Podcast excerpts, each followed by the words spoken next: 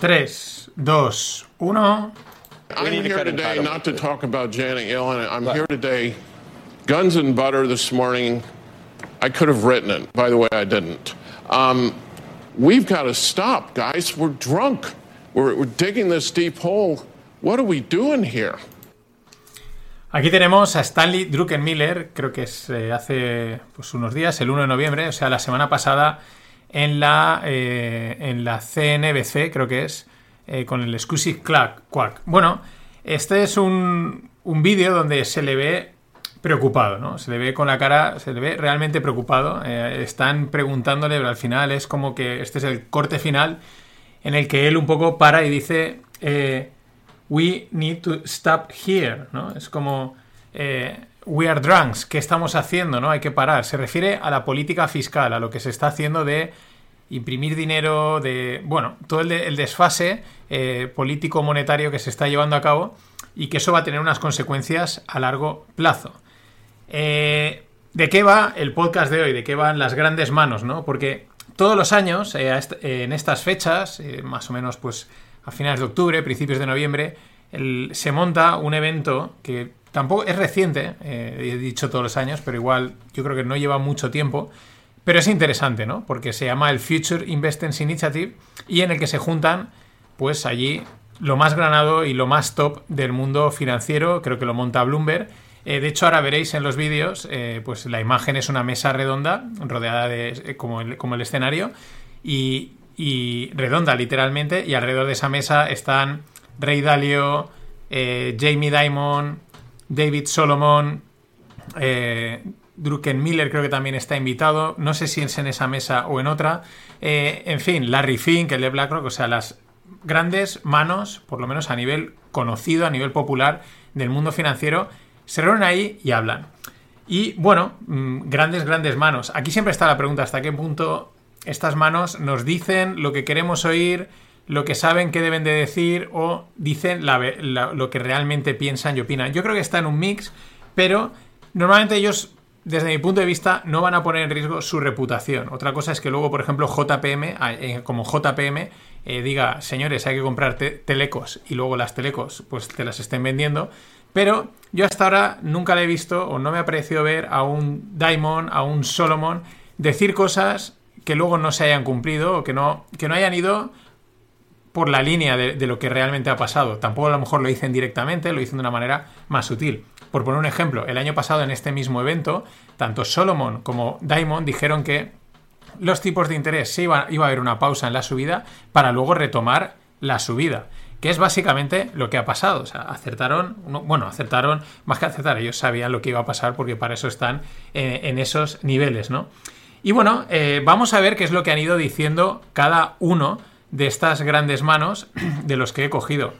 Empezamos por, por Druckenmiller, que no estaba en la mesa redonda, ahora viendo el, vídeo, estaba en, otra, en una entrevista, digamos, paralela. Eh, también porque él es un family office, entonces él gestiona su propio dinero y aunque sea uno de los, o uno de los inversores más grandes, pues claro, en esa mesa eran como instituciones, digamos, de, carácter más público, ¿no? De, banca comercial, banca de inversión, pues JPM, eh, Goldman Sachs o BlackRock. Pero vamos a escuchar lo que dice eh, Druckenmiller.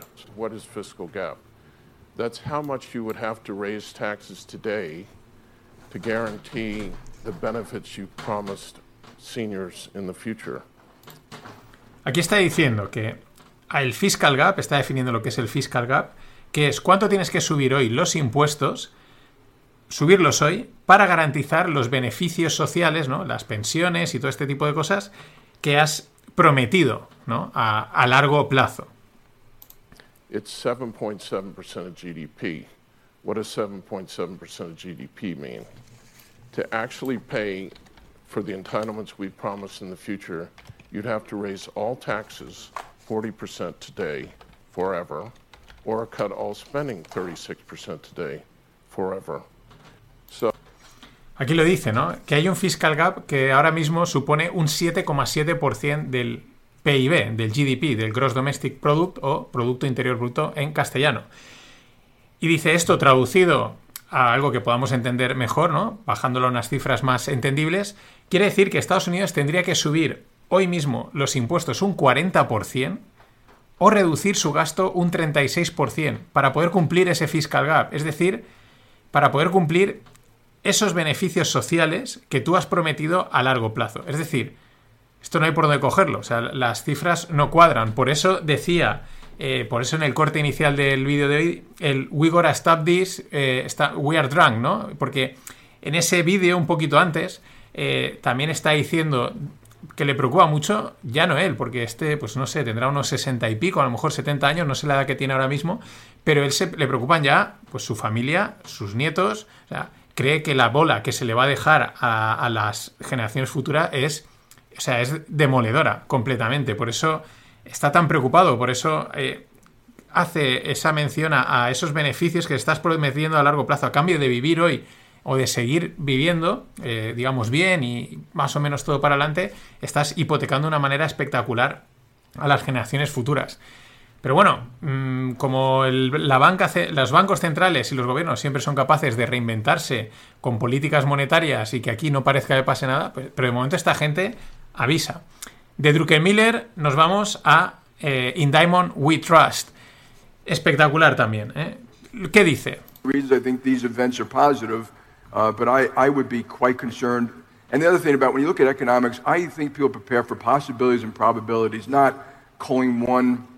course of action since I've never seen anyone call it. I want to point out that central banks 18 months ago were 100% dead wrong.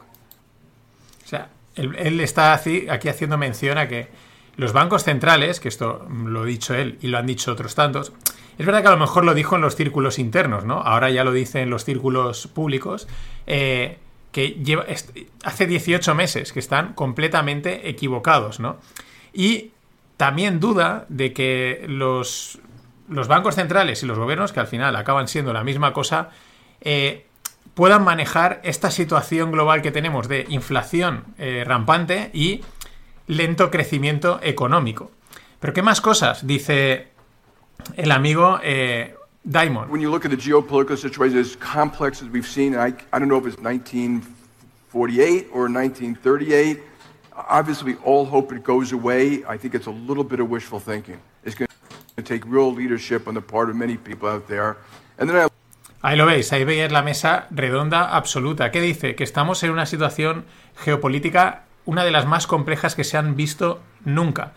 Y que lo que hace falta no es wishful thinking, o sea, no es eh, mensajes bonitos, eh, lo, que hace, lo que se está haciendo en la política actualmente de la política de las emociones, ¿no? De, las flores, de los mensajes, de vamos a resolver esto con una pancarta y con, con, esperanza y con wishful thinking, sino que hace falta, dice, real leadership, ¿no? Líderes reales que en pocas palabras pues tomen decisiones que nadie quiere tomar y que se pongan manos a la obra en vez de seguir dándole a la pelota hacia delante. Pero es que dice más, o sea, dice, Diamond dice sin decir, ¿no? Aunque yo creo que está siendo bastante claro. We faced, and I hear people talking about ESG all the time. I just would put on your table the most serious thing facing mankind is nuclear proliferation. If we're not sitting here 100 years from now, it will be nuclear proliferation. It's not uh, climate, and so. Uh, I, so I think when you look at the geopolitical situation, as complex as we've seen, I, I don't know if it's 19 ¿Qué está diciendo? Dice, el mayor problema o reto en los próximos años es la proliferación nuclear. Dice, no es el, el, cambio climático y se queda así y yo creo que está, en otro foro o en privado igual diría, y todas estas chorradas que se están sacando de la manga y que nos están colando por todos lados. No es el problema, es el cambio climático. Esto muy llamativo que esta gente, luego lo comentaré, con el perfil que tienen, y se atrevan a ir tan en contra de esas corrientes tan mainstream. Pero está diciendo, el problema es la proliferación nuclear. Luego veremos por qué, porque Ray Dalio también apunta no a la proliferación nuclear, pero a por qué les preocupa este tema. De, pero mientras, bueno, eh, no olvidemos que eh, esto se me ha olvidado abrirlo, pero eh, aquí os lo pongo. Mientras, Diamond, su familia ha, ha vendido un millón de acciones de JP Morgan. Eh, ellos, él es el, no es el propietario, es el CEO, pero es la primera vez en, los en sus 17 años como líder del JPM en el que venden acciones. Esto es una señal, eh, bueno, ya digo, muchas veces puedes, no, es que son temas fiscales, es que están reajustando, pero Esto es una señal llamativa, que en 17 años sea la primera vez que Diamond y su familia deciden vender acciones de la empresa que él dirige, es cuanto menos llamativo. Esto lo podemos unir a los coreanos con el, con el short band selling. De Diamond nos pasamos a Larry Fink, el CEO de BlackRock, el hombre que domina el mundo, ¿no? Uno de los que dicen que está en las sombras y todas estas cosas. Vamos a escuchar lo que dice. We're going to see higher interest rates for longer. Um, this reminds me of the 70s. I think some of us were, were on trading desks in the 70s. Um, and um, um, ¿Qué ha dicho? No? Dice, vamos a ver los tipos de interés altos por mucho tiempo, el, ya clásico y establecido higher for longer. Esto tiene unas implicaciones enormes de las que ya hablaremos algún día en, una tertulia con Greg, pero mm, lo está diciendo, o sea, los tipos van a estar altos for longer. Luego también Dalio sutilmente lo, viene a decir, ¿no? Eh, ¿Qué más dice? Me recuerda a los 70, ¿no? Dice, los cuales fueron eh, eh, estuvieron marcados por malas decisiones políticas. Fijaros que van todos en la línea. O sea, eh, Diamond no se fía nada de los bancos centrales ni de los gobiernos que puedan gestionar bien esta situación.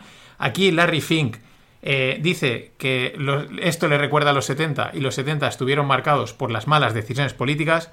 Recordaos que los 70 fue una época también de alta inflación, decisiones políticas de la noche a la mañana o del Saturday Night que hizo Volcker, que fue pues una subida de tipos que rompió un montón de cosas y están todos apuntando a la misma cosa.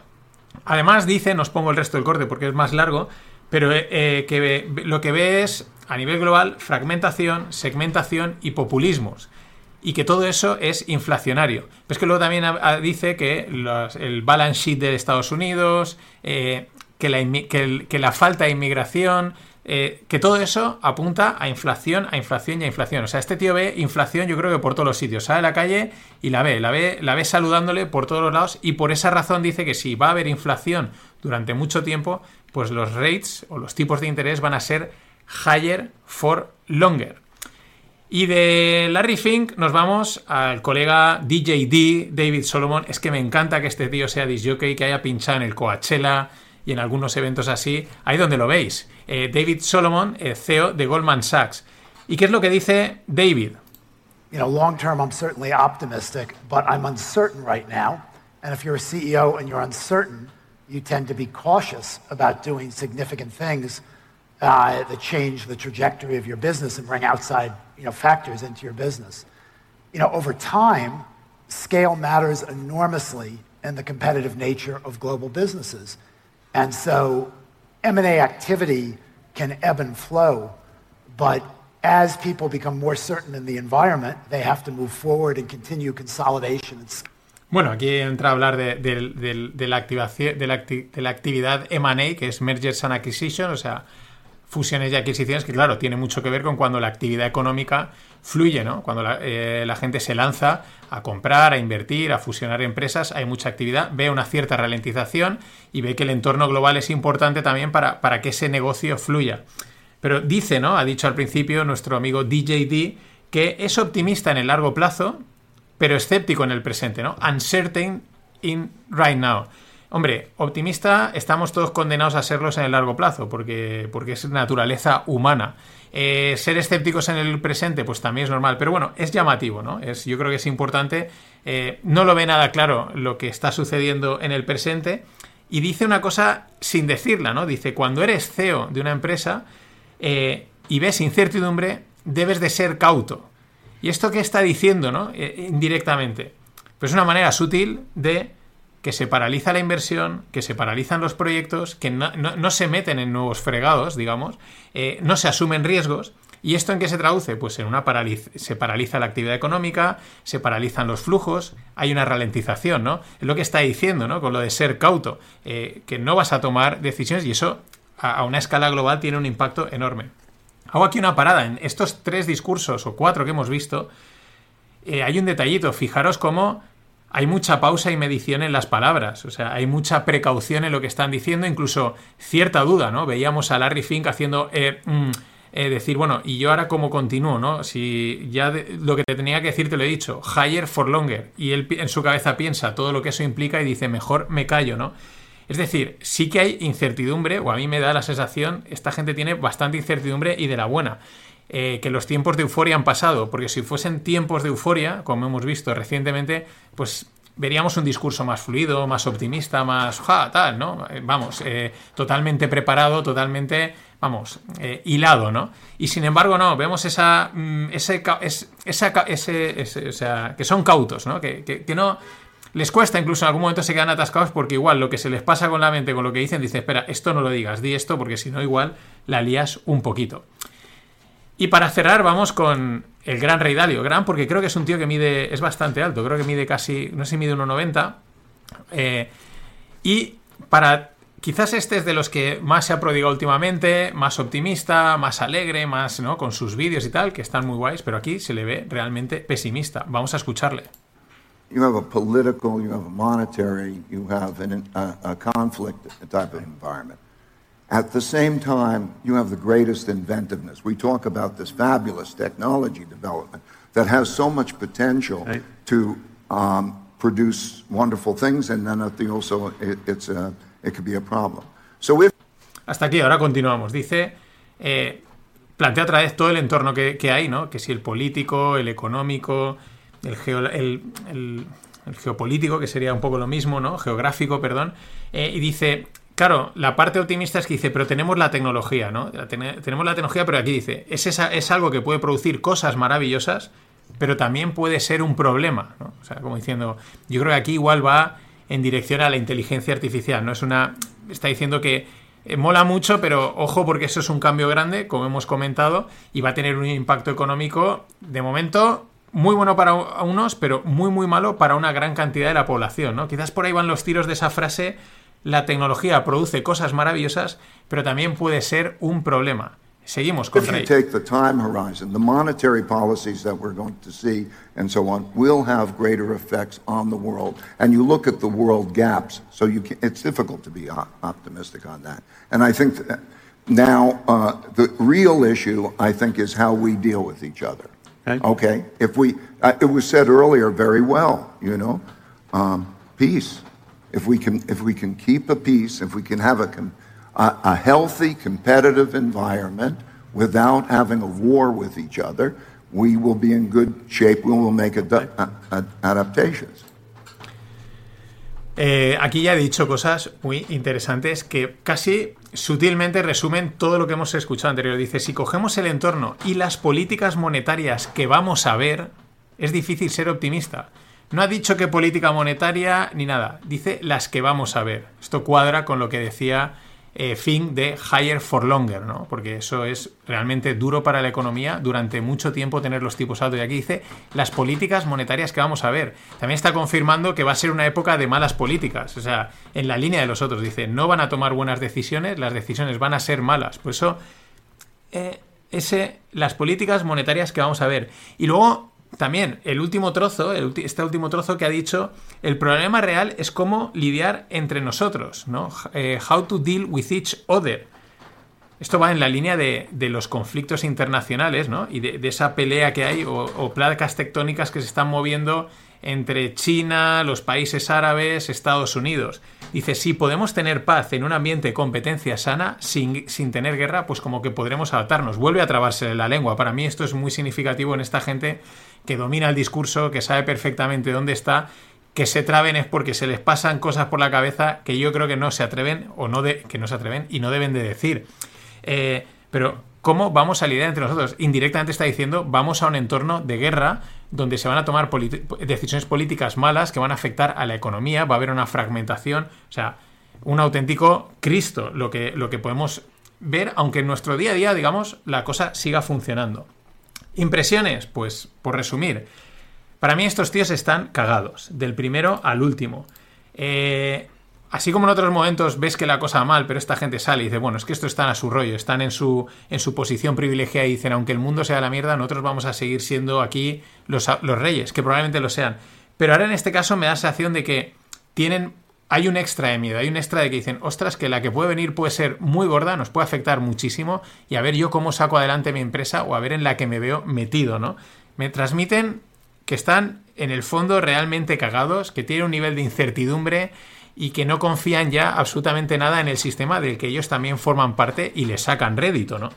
De hecho, lo ven tan mal que es que no tienen, como hace Diamond, reparos en lanzar dardos contra las políticas SG contra todas las políticas verdes y contra los bancos centrales. Y repito, pese a su posición mediática y de poder, pese a que ellos están ahí en connivencia ¿no? con esta gente, pero lo deben de ver tan mal que ya dicen a tomar por saco. Yo no voy a entrar en el rollo SG ni en los buenos discursos, yo te digo que esto no lo veo y lo digo abiertamente, ya no te lo digo internamente en un comité o en una reunión, te lo digo aquí abiertamente y que se entere todo el mundo. Así que, como dicen, buckle up, boys, o sea, abróchense los cinturones, porque yo creo que esta gente no nos está anticipando nada bueno. Eh, sobre todo tiempos duros a nivel económico y financiero.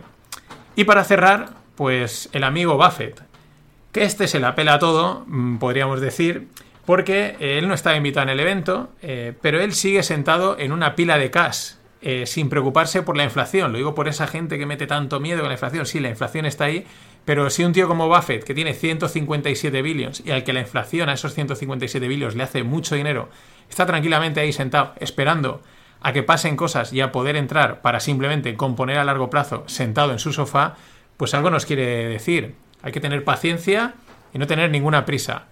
Eh, nada más. Pasarlo bien.